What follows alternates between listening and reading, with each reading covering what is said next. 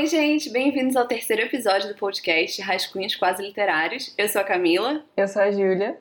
E, bom, a gente vai começar falando da última leitura que a gente fez, que na verdade foi uma leitura conjunta, em que eu e a Júlia decidimos. Ai, meu Deus! Sim, a gente decidiu ler esse livro ao mesmo tempo, aproveitar a quarentena, e foi super interessante, porque toda vez que a gente terminava 100 páginas, a gente se encontrava no Hangouts ou então no Zoom. O absurdo de, de nerd de livro era a gente fazendo essas, esses encontros para falar de, tipo, capítulo de livro. Muito bom. E foi super divertido. E, bom, o livro que a gente leu foi Uma Vida Pequena, da autora Hania Yanagihara, que ela é uma americana que nasceu e cresceu no Havaí, então não que isso tem a ver muito com a história do livro, mas eu acho interessante, é um, uma origem diferente, que a gente geralmente não está muito acostumado a ler autores nascidos no Havaí. É, eu queria fazer um comentário antes, porque foi muito engraçado você dizer, tipo, ah, a cada 100 páginas a gente sentava e conversava, porque, tipo, esse livro tem 800 páginas, para quem não sabe, então, ah, é. tipo, foi um processo, assim.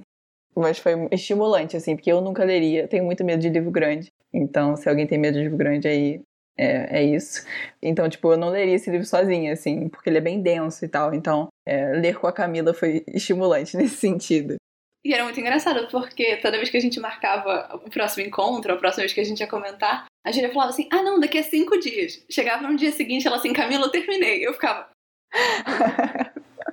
é porque a quarentena mexeu com os meus horários, tudo muito diferente, assim, não dá. A gente leu edições diferentes, né? Eu comprei a edição é, traduzida pela, pela Record, né? Uma Vida Pequena, e a Camila leu em inglês no original, que é a Little Life. Então foi muito interessante essa, essa perspectiva da gente ver as diferenças da tradução e tal, tipo, o que que traduzia-se bem, o que que traduzia-se mal, assim, dentro dos nossos parâmetros. Mas foi, foi uma experiência legal, assim. Eu vou aproveitar para reclamar do título da tradução, porque, tipo, a ideia de, de a little life não significa necessariamente uma vida pequena, e sim essa ideia de um pedaço de vida, um pouco de vida, além de uma vida pequena, obviamente. Então, tipo, esse duplo sentido, eu acho que se perdeu um pouco na tradução. Porque eu pego um livro que chama Uma Vida Pequena, que tem 800 páginas, e você meio que dá uma risadinha, tipo, pô, sério? Sabe? Tipo. Sim, além de que o Pequena dá uma sensação de que a vida que está sendo contada ali naquelas 800 páginas é uma vida menor ou inferior de alguma forma. E não é isso que a autora está querendo dizer, né? No decorrer do livro, você vai percebendo que ela não encara a vida do protagonista como algo menor. Bom, mas agora a gente vai finalmente falar sobre o que é esse livro. O interessante não seria a gente não falar muito a fundo sobre a história em si, porque o interessante é justamente o mistério e você ir descobrindo e vivenciando tudo que vai acontecer junto com o livro, sem saber muitas coisas de antecedência. Mas o livro basicamente vai contar a história desses quatro amigos: o JB, o Malcolm, o Willem e o Jude. Sendo que o Jude é o grande protagonista, entre muitas aspas, é aquele que tem mais voz no decorrer dessa narrativa. E basicamente vai contar a vida deles, eles vivendo em Nova York, cada um buscando ambições diferentes, por motivos diferentes e como que a amizade deles vai ganhar um papel no decorrer dessa história, que inicia quando eles têm 20 muitos, quase 30 anos, e termina quando eles têm por volta dos 55, por aí. E é muito interessante ver como a vida deles vai se desenrolando e como que eles vão lidar com a amizade que eles têm, que é muito bonita e é muito profunda, e como isso vai se modificando no decorrer da vida, com amadurecimento, com mudanças externas. E não é um livro com grande enredo que você. É, pois é. é. Que eles vão vivenciar grandes aventuras e grandes reviravoltas. É só você acompanhando a vida dessas quatro pessoas e de alguma forma você se vê preso a cada página e querendo continuar a ler o livro porque você se importa com eles. A Rania consegue fazer com que todos esses personagens sejam muito tridimensionais e muito presentes, a ponto de você achar que eles existem de verdade. Tem um momento que ela cita alguns livros ou filmes que um dos amigos ele atua em um desses filmes e eu fui pesquisar se o filme realmente existia, porque ela escreve de uma forma que parece tão real e tão. Camila completamente envolvida na narrativa. Eu chorei muito nesse livro. Eu chorei umas cinco vezes. Eu, assim, toda vez que eu chorava, eu mandava uma foto pra Júlia. Júlia, eu chorei de novo. Tenho muitas imagens. Eu acho que é muito interessante, tipo, porque é muito simples, tipo, quatro amigos que estudaram, se encontram e começam a se relacionar na universidade, como qualquer amizade, né, normal. entre adolescentes, jovens adultos, e todos vão morar em Nova York, assim, com o futuro, cada um fazendo uma carreira diferente, né? O JB é artista e o, Malcolm é arquiteto, o William ator e o Jude é advogado. Então, tipo, é só, é só muito interessante como tudo é muito diferente, mas a amizade deles é sempre fortalecida. E eu acho muito bonito a escrita da Hania e como ela usa de, sei lá, uma beleza literária mesmo para descrever coisas sobre arte, sobre arquitetura, sobre atuação, sabe? É muito e como ela fala do Jude agindo e tá trabalhando como advogada, é muito incrível assim. Você realmente fica investido na vida daquelas quatro pessoas. Você tem os seus preferidos, você tem os seus protegidos, entendeu? Você não gosta quando eles brigam, então você fica realmente assim desesperado. E o livro, agora falando por um lado meio mais ou menos, assim, o livro é brutal, assim, o livro é cruel. E acho que essa é a perspectiva que eu e Camila queríamos chegar, né, nesse ponto da discussão, porque Sim. se fosse um livro só, tipo, bonitinho, a história da vida deles, eles brigando, casando, tendo filho, não seria um livro tão bom assim, de certa forma, né? É, porque o livro vai contar muito, vai descrever muito como é viver com traumas. Com traumas, isso com traumas da infância, com traumas da vida adulta, vai ser sequelas mentais de certa forma que vão moldar a personalidade do Jude, principalmente, e como que isso vai ditar a vida dele e a própria forma como ele se relaciona com as pessoas. E mais do que também narrar como isso afeta ele, também fala muito sobre como é conviver com uma pessoa e como é amar uma pessoa que tem essas sequelas. Sempre essa dicotomia de será que eu ajudo? Como eu ajudo? O que, que eu posso fazer para tornar a vida dele mais fácil, mais feliz, mais alegre, mas ao mesmo tempo essa pessoa tem barreiras que você não consegue ultrapassar, que a própria pessoa não quer que sejam ultrapassadas, né? São muros que ela criou de autoproteção e que você fica sem saber como lidar com isso, porque ao mesmo tempo que você não quer invadir aquele espaço da pessoa e se ver ultrapassando esse limite, ao mesmo tempo você não pode simplesmente deixar aquela pessoa sofrer sozinha. E a Hannah consegue fazer isso muito bem, porque como, como ela faz esses personagens tridimensionais, ela faz com que você sinta por eles tudo aquilo que eles estão sentindo. E acaba que é justamente parece que ela quis fazer nesse livro o livro mais triste que já foi escrito na face da Terra. Exatamente, exatamente. E aí que está aí, a problemática. Exatamente. Além da problemática, entrou também algumas das nossas é, críticas sobre a história. E antes da gente começar a falar, eu só queria dizer que eu, eu dei cinco estrelas e a Júlia deu quatro estrelas ela, principalmente por causa das críticas que a gente vai falar agora, porque o livro tá longe de ser um livro perfeito, mas eu acho que ela conseguiu fazer uma coisa muito única nessa história, né? Por mais que tenham todos esses poréns que a gente vai citar agora. A questão é que o livro centra-se, querendo ou não, mesmo que seja é, é, focado na amizade dos quatro, centra-se no passado do Jude, de certa forma, porque ele desde criança, tipo, criança, criança, ele é, tem um passado bem complicado, assim de, de coisas mais. É, não sei se necessariamente eu precisaria citar, mas questões tipo orfanato e tal, e, e isso envolve uma infância é, é, traumática por diversas maneiras, né? E como quase uma carcaça, assim, em volta do Jude foi construída por conta desses traumas que ele carrega desde a infância, sabe? Uma pessoa que. Eu vi um, um vídeo de uma pessoa comentando sobre o livro, e o cara falava, tipo, ah, o, o Jude é uma pessoa que nunca foi feita para melhorar. A construção dele na narrativa é de uma pessoa que não, não ia melhorar, não tinha como chegar em, tipo, eu não tenho mais problemas, eu fiz psicólogo e lidei com todos os meus traumas e hoje eu vivo bem. Não é, sabe? Você percebe pela narrativa que não vai acontecer isso, assim. Então, é muito triste, assim, você acompanhar todo o trajeto dele assim. E é que nem eu conversei com a Camila, a gente falava muito, né? Que a gente não achava que ia ser, tipo, em 20 páginas ela vai contar toda a história sobre o passado dele, a gente vai entender tudo e aí segue o livro. Não, é um quebra-cabeça, assim. Ela ia contando, ah, quando ele tinha 9 anos acontecia isso. Aí depois ele foi tal, tal, tal, tal, tal, pra esse lugar aqui e aconteceu isso. E aí foi juntando tudo e como isso, é, cada detalhe afeta o Jude na vida dele até ele ter 40, 50, 60 anos, enfim. E só um comentário rápido, é interessante porque ele é o mais misterioso dos quatro amigos. Ele nunca comenta nada sobre o passado dele para nenhum dos outros três, então ninguém sabe o que aconteceu com ele no passado, ou ninguém sabe desses traumas que ele traz consigo diariamente. Então, mesmo que o leitor vá descobrindo aos poucos, o leitor se pega lembrando que os amigos não sabem. Então, às vezes, a forma como eles lidam com isso também, de certa forma, reflete esse fato deles não saberem. Muita gente critica a Hanya é, exatamente porque o livro mais sofrido de todos. O livro é tão bem construído, sabe? Você entende tanto os personagens que chega num ponto que ela parece construir pedaços da história, tanto do passado do Jude quanto de situações do presente, que são quase tipo assim, é para destruir, entre muitas aspas, quem tá lendo aquilo, sabe? Você chegar ao máximo da, sei lá, deteriorização, não sei, mas tipo, você se sentir muito mal lendo aquilo. E, e eu achava que aquilo fazia perder tanto a narrativa, sabe?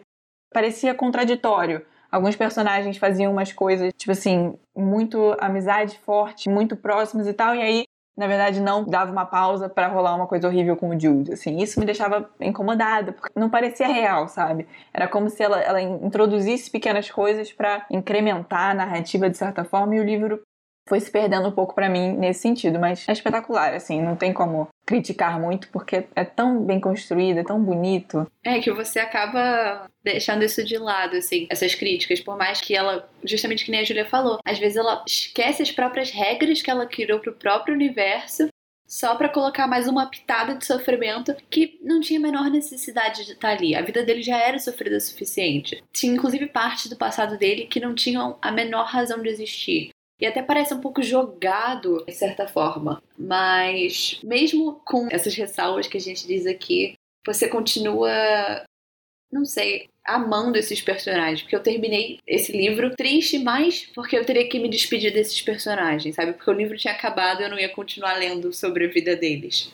Você é muito fofa. De certa forma. Por fim, eu só acho que é importante falar, eu e Camila achamos que é importante dar uma olhada numa lista de gatilhos emocionais que podem acontecer né, no decorrer da narrativa. Tem umas coisas bem pesadinhas que nem todo mundo se sente confortável lendo, então não custa nada dar uma olhada antes, só para se preparar né, com o que você vai é, ler. No último episódio eu citei o livro Querida Combine, da Sayaka Murata, é, que eu tava lendo e gostando muito. E eu acabei logo depois do episódio. É, quem não ouviu eu falando mais sobre o livro, depois escutou outro episódio, tá bem legal. E eu gostei muito, eu só queria fazer um adendo aqui rapidinho, porque o livro é muito incrível, tipo, é muito diferente, muito doido, assim. Eu achei que a narrativa ficou super diferente no final entra um incel, assim, uma coisa meio doida, mas é, o livro se sustenta muito, a ideia é muito inovadora, assim, eu adorei. E queria fazer esse comentário. É isso. o nosso próximo quadro agora são os livros que estamos lendo. Eu vou começar e vou falar de uma autora que é muito especial para mim. Ela está na lista de autoras que eu leria até a lista de supermercado, que começa com Carol Ben Simon, obviamente, como todos sabem. É, mas eu tô lendo o esboço da Rachel Cusk, que é uma escritora canadense, e assim, é, é, faz parte, na verdade, o livro é uma trilogia, né? O primeiro livro de uma trilogia que chama Outline, que é esboço, realmente, traduzido. E os outros dois livros não têm tradução ainda e eu também não pretendo ler, não. Mas tô gostando muito de esboço. E a história é dessa professora chamada Faye, de Londres. E ela tá indo pra Grécia, né, pra Atenas, para dar um curso de escrita criativa por uma semana, assim, e tal, e tá mó calor na Grécia, meio praia, verão e tal, então esse clima é total triste de ler na quarentena, mas incrível. E aí ela vai para dar esse curso de escrita criativa e o livro, na verdade, é, sei lá, a Rachel é, enfim, perfeita. Eu já tinha lido outro livro dela, que é Variações Bradshaw, ano passado, então eu sei muito bem, é,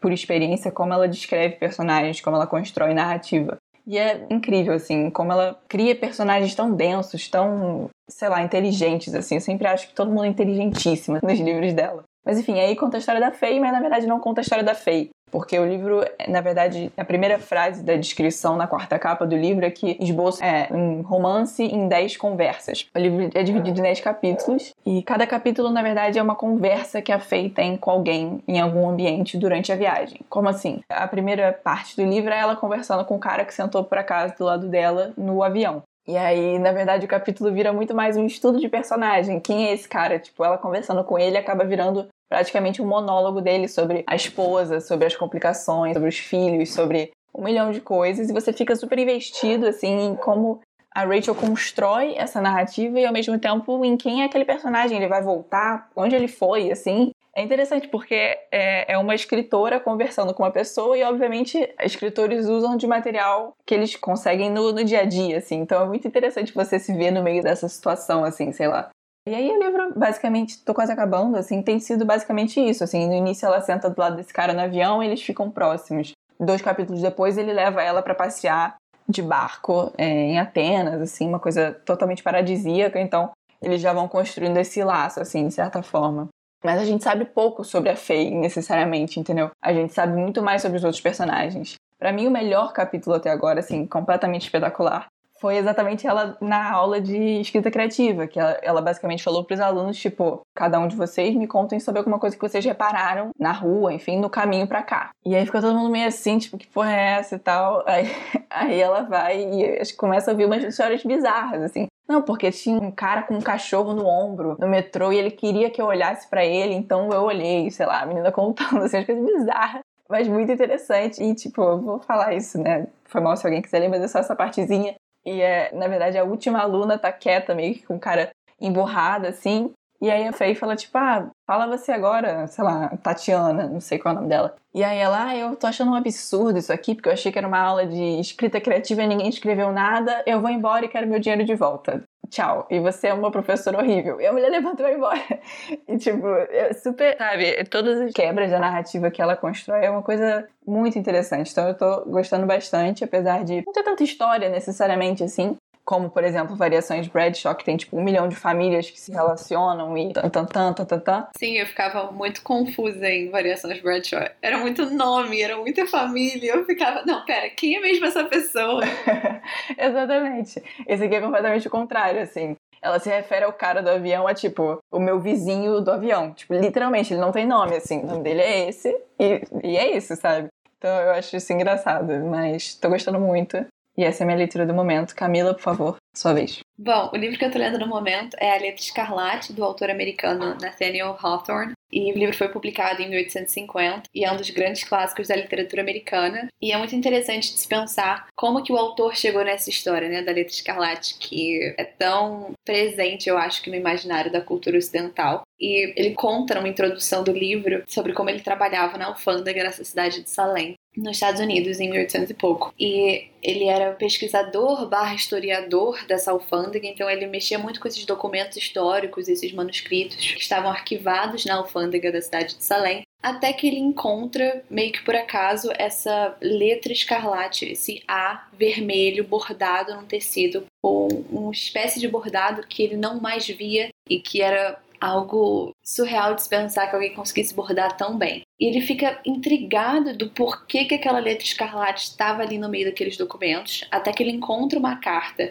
dessa figura histórica que realmente existiu, contando o processo judicial pelo qual passou a protagonista da nossa história, Hester Prynne, que foi acusada de adultério e como punição ela teve que usar essa letra escarlate, esse A escarlate, bordado no peito 24 horas todos os dias até o fim da vida dela.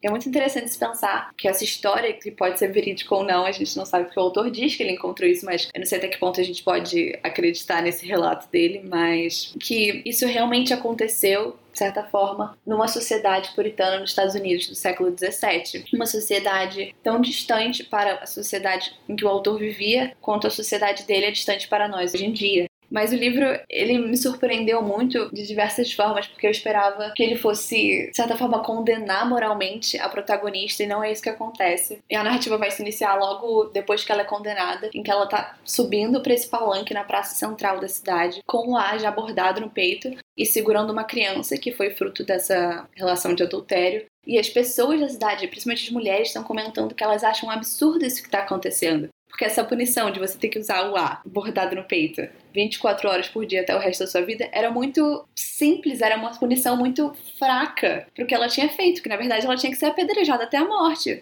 Porque essa era o costume, mas como o marido dela estava viajando e ele tinha meio que abandonado ela, entre muitas aspas, os juízes que fizeram parte do julgamento dela acreditaram que ela merecia essa benevolência da parte deles. E ela se recusa durante todo o julgamento, durante toda essa humilhação pública que ela tem que ficar horas e horas ali em pé, mostrando a para toda a população da cidade, ela se recusa continuamente a contar quem foi o homem com quem ela cometeu o adultério, porque de certa forma ele também teria que estar ali em cima do palanque junto com ela. Só que ela se recusa, até o próprio marido dela eventualmente chega na cidade e ela também se recusa a contar para ele, ele promete para ela que ele vai encontrar o cara e ele vai se vingar e isso de certa forma vai destruir ele moralmente com o passar da história. E a partir disso a gente vai acompanhar a vida dessa mulher e dessa criança com o passar dos anos e como que ela vai viver nessa situação de completo ostracismo social, isolada do resto dessa sociedade puritana na qual ela vive simplesmente por esse ato que ela cometeu. E A forma como o autor faz isso é absolutamente genial, porque toda hora ele está inserindo elementos de um certo realismo fantástico que estava muito presente no próprio imaginário dessas pessoas daquela época e também muito nessa figura da floresta ser o local onde viviam seres élficos, seres mágicos, o demônio e as bruxas, como ele comenta uma hora que a governanta do governador da cidade ela era uma bruxa e ela toda hora convida a nossa protagonista a se juntar a ela nessas reuniões que acontecem na floresta. E como a filha da protagonista que ela de Pearl, Pérola, e como ela tem essas características élficas e ela sempre responde todo mundo. E é muito interessante porque em nenhum momento o autor diretamente condena a Hester pelo que ela fez e pelas ações dela. Obviamente que a sociedade fez isso, mas o autor inclusive de certa forma, coloca certos pensamentos na cabeça dela que, se pensarmos de uma forma meio anacrônica, poderiam até mesmo ser considerados como feministas. Ele fala ela pensa em certo momento, ah, porque é um absurdo esse papel da mulher na sociedade, que a gente tem que desmantelar a sociedade e reconstruir o que significa ser mulher no mundo. E se pensar que isso foi escrito em 1850 por um homem, é muito potente, eu acho, assim, eu não esperava por tudo isso. Ele se diferencia de outros dois livros sobre o tema do adultério, que é Madame Bovary e Ana Karenina, pelo final, e eu não posso dizer qual é o final, né, porque seria spoiler desse livro e dos outros dois livros, mas essa diferença no final é outro elemento importante nessa não condenação da protagonista e eu acho que a sacada mais importante é como esse homem misterioso que cometeu adultério com ela como ele lida com essa situação e quem ele é. Porque eu acho que fica meio óbvio logo no início, mas eu não vou falar porque, de certa forma, é um mistério, né? Mas como ele vai lidar com isso e qual é a identidade dele, tem uma crítica muito profunda por trás. Eu acho que é uma leitura que vale muito a pena de ser feita a escrita do autor é absolutamente genial, é muito potente. A forma como a Hester vai lidar com esse ostracismo, com essa exclusão social, com a forma como as pessoas olham para ela, principalmente as crianças. A cena em que ela descreve como o olhar das crianças sobre ela, o que mais incomoda, é absolutamente poética e tocante. E por mais que seja um livro escrito em 1850, eu acho que é uma leitura muito válida para os dias atuais também. E esse livro, é importante dizer que ele foi recontado no grande cinema adolescente com a Emma Stone. Pra quem viu, é. Não, pois é. Como é o nome desse filme? Eu não sei o nome. É, eu acho que em inglês é The A-Letter. Não, é Easy A em inglês. Easy é isso. É, mas, mas tem um nome engraçado em português, tipo assim, a história do filme, pra quem não sabe, ela finge que pega vários garotos. A mentira. Isso, ah, justo. pra eles poderem falar na escola que pegaram ela, assim, uma coisa meio assim, e aí todo mundo fica mentindo, e aí ela começa a ganhar dinheiro. E, e, tipo, cartões de presente de lojas. Tipo, o cara fala, ah, se eu te der 50 reais, você fala que a gente se beijou atrás do banheiro, aí sim, e aí é meio. Aí ela começa a usar o ar na roupa e tal. É bem bizarro para pra pensar agora a história do, do filme, mas não tem muito a ver. É. O filme começa quando eles estão lendo a letra de Escarlate em sala de aula, eu lembro ah, disso. Ah, é verdade, já entendi. Então foi por isso que ela puxou uma referência, eu nem me lembrava disso. É, porque o enredo em si não tem muito a ver com o enredo do livro. Bom, finalmente chegamos ao nosso quadro de indicações. Nós recebemos alguns pedidos pelo nosso Instagram. Caso você não nos siga por lá, é rascunhospodcast. E o primeiro pedido é o do Gabriel, que ele pediu por um livro LGBTQI+, que não fosse um livro sobre sair do armário ou um romance. Ele queria um livro do tema, só que com algum outro enredo que fugisse um pouco desses dois grandes... Temas. Temas, é, temas. Então, oi Gabriel, que bom que você mandou esse pedido. Gosto muito de você. O livro que eu, que eu vou indicar é um livro que eu li ano passado, no final do ano passado, e que, tipo, sei lá, mudou muitas coisas que eu enxergava sobre literatura de jovem adulto, né? Porque é um livro tão bem construído, tão inteligente, tão diverso, e aí que entra a minha indicação, e que foi espetacular poder ler isso. O livro que eu escolhi é Rádio Silêncio, foi publicado pela Rocco aqui no Brasil, da escritora Alice Oseman. E basicamente ele conta a história de vários personagens, né, vários, vários adolescentes, mas principalmente da Frances, que é meio que uma menina que só tira A no colégio, que é super nerd, super, né, sempre foi assim desde criança. E meio que predestinada a fazer uma, uma puta faculdade em Cambridge, enfim, né, ter essa vida perfeita acadêmica e já traçada desde sempre para ela. Só que isso, obviamente, é um conflito. Ela tá no último ano da escola, então isso vira uma questão o tempo inteiro na cabeça dela. Se ela vai realmente querer ir pra faculdade, se ela quer realmente ter esse futuro tão acadêmico, tão certo, tão cartesiano, tão normal, entre aspas, e isso meio que é o tema central do livro. Na verdade, o que ela mais gosta verdadeiramente é de desenhar, de fazer arte, de fazer coisas muito mais nesse sentido. E ela é apaixonada por um podcast é, que chama Universe City, University, né? Universidade e a brincadeirinha com cidade, que é um podcast meio fantástico, assim, narrado por um menino chamado Radio Silence, Rádio Silêncio, que tem a identidade dele escondida, enfim, na verdade não mostra nem que é um menino, né? Só diz que é uma pessoa, Rádio Silêncio. E aí, meio que ela é apaixonada pelo podcast. O podcast fala sobre isso, sobre estar na universidade, não saber se está no lugar certo. Essa coisa bem adolescente, bem se descobrindo, assim, que eu adoro. E ela, na verdade, faz umas fanarts pro podcast, sobre o podcast. E tem um dia que o Rádio Silêncio vai falar com ela, tipo, ah, muito foda sua fanart, posso botar na capa de um episódio e tal. E aí ela fica louca. E aí eles viram amigos e se conhecem e tal. E aí a gente vai realmente descobrir quem é o Rádio Silêncio e, e a história gira em torno disso. Por que, que é a minha indicação LGBT? O que eu acho mais incrível é que a, Alice Oseman, essa escritora, ela tem vários livros publicados. E eu já li a HQ dela, eu e Camila somos apaixonadas. É Heartstopper, mas é romance, então a gente não, não indicou. Sim, perfeita demais. Gente, leiam Heartstopper, por favor. Tem disponível gratuito na internet. A própria autora disponibiliza, então por favor, leiam. Mas o que eu acho mais incrível nela é que ela sempre constrói personagens. Praticamente todos os personagens que ela constrói são LGBT. É uma preocupação dela na construção narrativa e isso é muito legal. A personagem principal, a Frances, ela, ela é bissexual, né? Então, tipo, já é uma representação que não é algo que é super, né, considerado, ai, será que ela. Sabe? Não, é isso, ela é bissexual, ela sabe que é bissexual e tá tudo bem, sabe? E, tipo, ela vai descobrir outras coisas sobre ela, assim como sempre se descobre a sexualidade, mas isso não é o ponto central do livro, que eu acho que foi mais ou menos o que o Gabriel pediu, né, que não fosse o ponto central.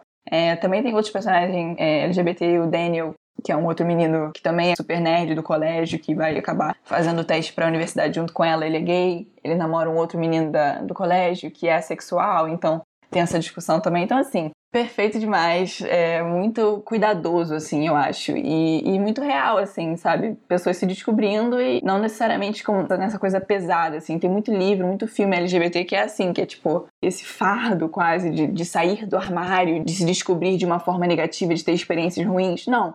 Não é isso. Eles têm tranquilidade com a sexualidade e vão lá e vão descobrir outras coisas, se gostam disso ou daquilo. E, sabe, uma vida adolescente normal. E é isso, essa é a minha indicação. É um livro sobre se descobrir, mas não se descobrir LGBT necessariamente. Se descobrir enquanto pessoa de uma maneira geral, por ser um livro de adolescentes. Mas eu acho que ele trata a questão LGBT de uma maneira muito suave, muito verdadeira, muito muito verdadeira mesmo. Você enxerga pessoas assim na vida real, sabe? Então, por isso que eu escolhi esse livro para indicar. Bom, meu livro tem uma vibe um pouco diferente do da Júlia. Ele é Em Pontos Dentes, escrito pelo autor brasileiro Carlos Eduardo Pereira e publicado pelo Todavia Livros. E esse foi um autor que eu conheci ele ano passado, no evento Ler Salão Carioca do Livro, que é um evento super interessante. Se você mora no Rio de Janeiro, eu super recomendo. Não sei se vai ter esse ano por causa das mundiais.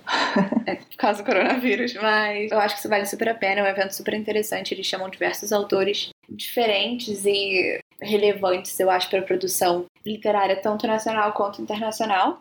Bom, eu não posso falar muito sobre o enredo desse livro, porque é um livro de 90 páginas, ele é bem curtinho. Então, qualquer coisa que eu fale já vai ser falar demais. Mas a história é basicamente uma viagem, entre muitas aspas. É a história desse homem cadeirante, negro, homossexual, que ele mora na cidade do Rio de Janeiro, até que ele não consegue mais se sustentar sozinho, então ele vai ter que se mudar de volta para casa dos pais que moram em Niterói. E a história desse livro de 90 páginas é basicamente essa viagem, esse percurso dele de retorno, passando pelo centro do Rio, pegando a balsa até Niterói e chegando até o portão da casa dos pais, que é onde termina a história.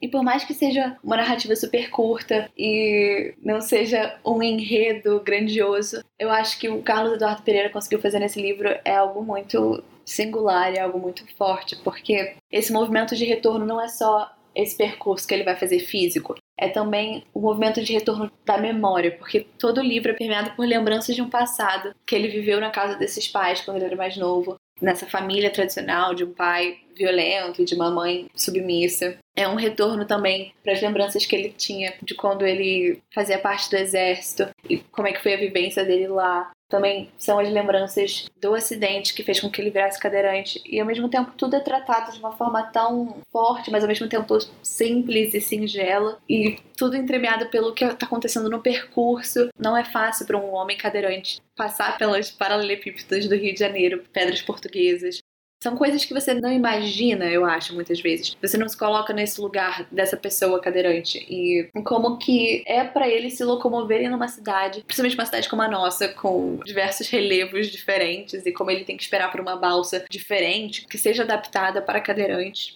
E é um livro muito potente, eu acho. E eu vi uma, uma fala que ele fez numa entrevista que ele deu pra Tami do Literatami, é um canal no YouTube, eu vou botar o link também na descrição desse vídeo, que ele fala sobre como ele reage quando as pessoas perguntam para ele se esse livro é autoficção, porque ele é um homem negro e cadeirante também. E ele fala sobre como ele tentou escrever dois livros antes, mas ele não conseguiu escrever porque eram sobre realidades muito distantes da dele. E finalmente ele tentou escrever um livro sobre algo que ele conhecia, sobre algo que ele entendia e que ele visava justamente fazer com que as pessoas conseguissem se colocar no olhar desse protagonista em primeira pessoa. Que ele queria que as pessoas vivessem aquilo a partir dos olhos dele e como que é o dia a dia e ao mesmo tempo de alguém que não fosse ele, sabe? E ele fala que ele não se importa se as pessoas acharem que essa é a história da vida dele, ou se, se é, se não é. Ele diz que essa discussão não é relevante em si, mas enfim, é, é uma história brilhante, eu acho, curta, mas que vai permanecer com você por muito tempo. E por isso que eu indico fortemente essa obra.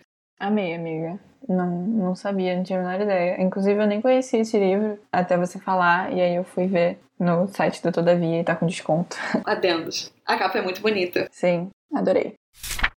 Bom, nosso segundo pedido e último pedido de indicação desse episódio é, veio do Pedro, meu namorado. Oi, amor, se você estiver ouvindo. É, e ele pediu um livro sci-fi. Bom, eu não sou uma grande leitora de sci-fi simplesmente porque não sou. Então, é, foi um pouco difícil de pensar numa indicação. Mas eu lembrei que ano passado eu tive uma ótima experiência, um pouco diferente, mas uma ótima experiência com sci-fi que foi com um quadrinho que chama Paper Girls. É traduzido assim mesmo, Paper Girl, do Brian K. Vaughan, que é um escritor bem famoso de ficção científica e de quadrinho, né? Ele escreveu Saga, que é um. Camila até leu, né? Mas que é um, uma grande série de, de quadrinhos de, de ficção científica, enfim. E, bom, Paper Girls é meio. Você consegue ver muita gente falando sobre Paper Girls na internet comparando a Stranger Things, porque realmente é exatamente essa vibe que o quadrinho passa. A arte é linda, linda, linda, linda. Tipo, umas cores sempre nos tons é, azul, rosa e amarelo, assim, espetacular. E a história basicamente se passa nos anos 80, 1988 para ser mais exata, nas horas logo depois do Halloween, assim, né? Na verdade são quatro meninas de 12 anos que entregam um jornal de bicicleta, aquela coisa bem anos 80, assim. E elas estão, tipo, 4 horas da manhã entregando jornal, assim, na cidadezinha bem suburbana, bem Estados Unidos. E aí, sei lá o que, que acontece, mas loucuras acontecem, assim, de boa. Elas estão entregando jornal de boa, aquelas confusões de menino de 12 anos, uma menina nova chega para entregar, né, que nunca te entregue antes. E aí as outras ficam meio assim, tipo, ah, quem é você e tal. E na verdade, meio que elas vão se ver no meio de uma guerra intergaláctica e temporal, uma coisa meio assim, de pessoas é, do futuro e do passado, e pessoas do passado do futuro, uma coisa meio assim. E, e a possibilidade de ir e voltar no tempo central para a narrativa, obviamente. É, e aí elas meio que vão se ver, a cidade delas e elas vão se ver meio que responsáveis e necessárias para resolver o mundo, assim. Elas foram meio que escolhidas para resolver essa guerra entre pessoas que viajam no tempo e pessoas que não viajam no tempo, que são a favor de modificar o tempo e de não modificar o tempo.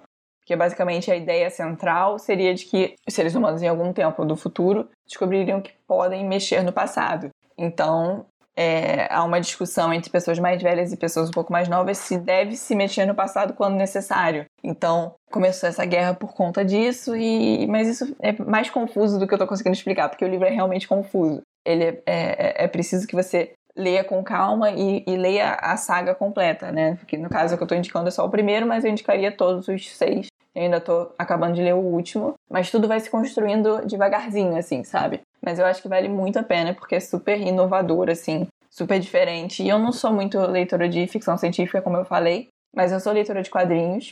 E eu acho que pela arte super bem feita, super, né, muito foda, eu acho que vale muito a pena e também porque essa relação delas faz você querer continuar a ler, sabe? Mesmo que ah, muito doido, ficção científica, eu não sou muito acostumada a isso. Não, não é, sabe? É uma.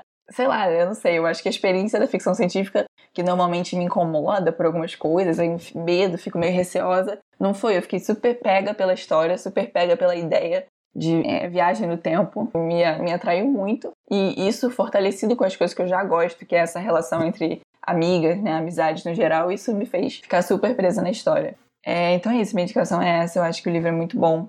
Eu não consegui explicar muito porque ele realmente não exige muita explicação, assim. É preciso sentar e ler. Você sabe a premissa das meninas, da viagem no tempo, você já tem tudo suficiente para ir com tudo e, e, ler o livro e você vai gostar. E eu espero que você goste, porque é totalmente. Essa coisa suburbana dos Estados Unidos, assim, Stranger Things e tal, isso é muito legal, sabe? Então é bem difícil de, de não gostar, assim. Eu fiquei super presa na história e pretendo acabar tudo futuramente. Parece ser realmente muito interessante, tipo, e as capas são tão bonitas, eu fico morrendo de vontade Sim, de ler. É lindo, é lindo. Bom, a minha indicação, eu demorei muito para decidir que livro que eu ia indicar aqui, porque diferente da Júlia, eu sou muito fã de ficção científica. Principalmente eu, eu adoro ler todos os clássicos do gênero e etc. E por isso mesmo eu decidi indicar uma coisa um pouco diferente que, bom, acho que meio que conhecimento geral de que a ficção científica ela é praticamente reinada por livros escritos por homens brancos para homens brancos sobre homens brancos. Aí eu decidi fugir um pouco dessa norma, que é bem fácil de você encontrar nas livrarias e internet afora. E eu decidi indicar algo diferente. Eu decidi indicar um livro da autora Octavia Butler, que é uma autora americana, e ela é conhecida como a grande dama da ficção científica. E ela é uma autora negra, e todos os livros dela são pautados por uma estética de afrofuturismo, que é uma escola cultural, estética, filosófica, que vai justamente tentar imaginar qual é o papel dessas existências negras no futuro e como que essas questões de raça e essas questões de identidade, principalmente relacionadas à diáspora africana e ao racismo que impera na sociedade hoje em dia, como que isso funcionaria no futuro, como isso influenciaria essas existências negras num futuro principalmente distópico. E bom, o livro que eu vou indicar, na verdade, é uma duologia que eu recomendo fortemente. Você leia os dois livros, que o nome da duologia é Sementes da Terra e o primeiro livro é a Parábola do Semeador. É uma duologia distópica que vai contar a história desse mundo assolado por uma crise tanto econômica quanto ambiental, em que as pessoas vivem em bairros murados, separadas do mundo do lado de fora, que é assolado pela violência, pessoas que são viciadas em uma droga alucinógena que deixa elas com vontade de colocar fogo nas coisas. Então, é sempre a pirotecnia é um elemento forte nesse livro. E a água também é um bem de difícil acesso, então acaba que as pessoas entram em guerras por esse privilégio de acesso à água que é muito fechado numa elite que mora nesses bairros murados. E a nossa protagonista, que mora nesses bairros, ela é filha de um pastor, prega para essa comunidade e para algumas outras, e ela encara isso de uma forma um pouco diferente, digamos assim toda essa situação do mundo, ela encara isso com um certo ceticismo, porque ela acha que as pessoas estão muito cômodas, elas estão muito presas a esse local de segurança dentro desses muros e elas preferem fechar o olho, elas preferem não encarar ou lidar com o que as pessoas do lado de fora dos muros estão passando, o que essas pessoas que vivem uma miséria absoluta estão vivendo do lado de fora dos muros dessa sociedade. E ela começa, que o pai dela é pastor, ela começa a tentar imaginar uma religião própria, porque ela acha que essas religiões antigas não mais estão sabendo lidar com o mundo como ele está nos dias em que se passa essa história. Então ela vai criar uma religião que ela chama de sementes da terra, em que basicamente a ideia é que Deus é mudança e que toda hora você tem que estar tá se reinventando e procurando mudar e procurando se adaptar em mundos diferentes, que você nunca pode ficar estagnado nesse lugar de comodidade, que você tem que sempre estar tá lutando por um mundo melhor.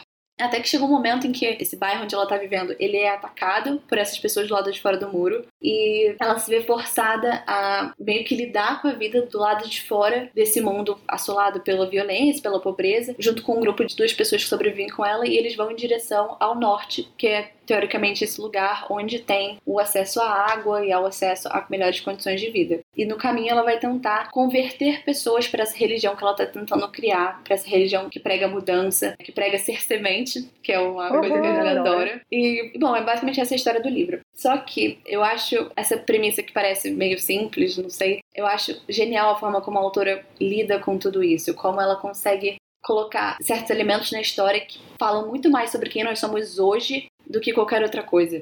Por exemplo, nesse mundo em que ela cria, a questão da raça é muito forte, justamente por fazer parte dessa estética do afrofuturismo a nossa protagonista é negra e isso é algo que coloca outro empecilho para a sobrevivência dela do lado de fora do muro, porque a sociedade encara as pessoas negras, obviamente com o racismo que a gente vive hoje em dia. Eu também não gosto dessas relações interraciais. E ela tem que se vestir de homem para justamente tentar melhores chances de sobrevivência do lado de fora. Outra coisa que é muito presente no livro é essa relação com a escravidão. Porque, como existe no nosso mundo hoje em dia também, que a gente muitas vezes esquece, é a escravidão por dívidas e também de trabalhadores que são raptados nesse percurso do lado de fora dos muros e eles são levados para essas grandes plantações ou para as fábricas e são forçados a trabalhar com colheiras de choque, justamente para impedir que eles fujam. E ela lida com esses elementos e com esses assuntos de uma forma absolutamente genial. Principalmente a parte do segundo livro, que é quando um político que já começa a ganhar voz no primeiro volume chega ao poder ele é um político extremamente intolerante com o diferente. Ele tem intolerância religiosa com outras religiões. Ele se acha melhor que todo mundo. Ele é a favor pura e simplesmente da economia. Dane-se quem tá sobrevivendo, tentando sobreviver Opa. do lado de fora das cidades. Desconhecemos. Pois é, conhecemos muito bem. E o mais bizarro é que esse livro foi publicado em 1993 e o lema desse político, o slogan de campanha dele é Make America Great Again, que é o mesmo lema de campanha do Trump. Então, quando eu digo que esse livro fala mais sobre quem a gente é hoje do que sobre o futuro, é porque realmente é isso que acontece, sabe? E é incrível como os discursos que ele faz legitimam atos de violência de ondos contra as religiões, principalmente, contra o diferente dentro dessa sociedade. E ele fala assim: Mas eu não mandei ninguém fazer nada. Mas é uma questão de discurso também ao mesmo tempo. E também tem muros que os próprios bairros criam, mas também tem muros que o Canadá está tentando criar para impedir que as pessoas cheguem até lá, ou esses refugiados né, dos Estados Unidos cheguem até as terras canadenses. E é um livro que eu acho que todo mundo deveria ler, mesmo que não goste de ficção científica. Entre parênteses, Julie, isso é pra você. Fecha parênteses. É, qualquer pessoa deveria ler, porque por mais que ele seja um livro, uma distopia, que é um dos grandes subgêneros da ficção científica, ele é sobre ser humano, ele é sobre fascismo, ele é sobre guerra, ele é sobre escravidão, ele é sobre racismo, ele é sobre existir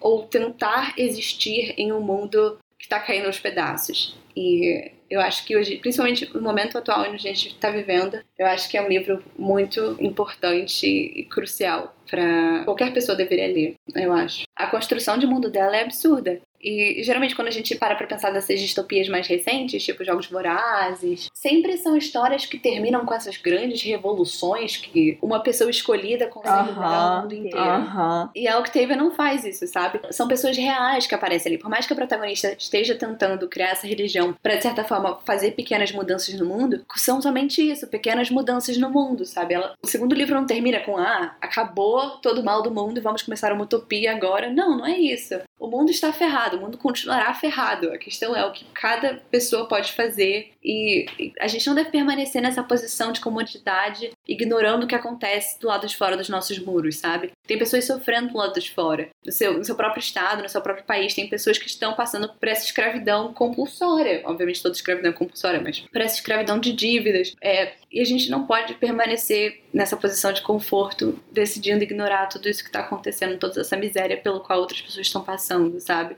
Esse livro é muito forte, assim. Ele vai falar muitas coisas que às vezes a gente não tá preparada para ouvir, eu acho. Agora estou me obrigando a ler. Lerei. Lê, é muito bom, é muito bom. Eu juro. Não é aquele livro de ficção científica que tem uma mulher na história, ela tá lá só pra ser o par romântico. Não só na ficção científica, não, conhecemos bem. Não, é, conhecemos bem esse tipo de livro. Mas enfim, esse foi o nosso episódio. Muito obrigada a todo mundo que tem acompanhado, que tem curtido, que tem é, feito pedido de indicações. É muito legal. A gente sempre quis tocar essa ideia, sempre quis fazer esse, esse projeto e parece que foi o momento perfeito, assim. Então, muito obrigada. A gente agradece muito, a gente gosta muito de fazer isso. Sim, a gente agradece do coração. E bom, esse foi o nosso terceiro episódio. Esperamos que tenham gostado. Sigam a gente nas nossas redes sociais. O Instagram é rascunhaspodcast e o Twitter é rascunhaspod. E mandem pedidos de indicação, a gente vai tentar responder todos nos próximos episódios. E é isso, ficamos por aqui. Tchau. Tchau. Tchau.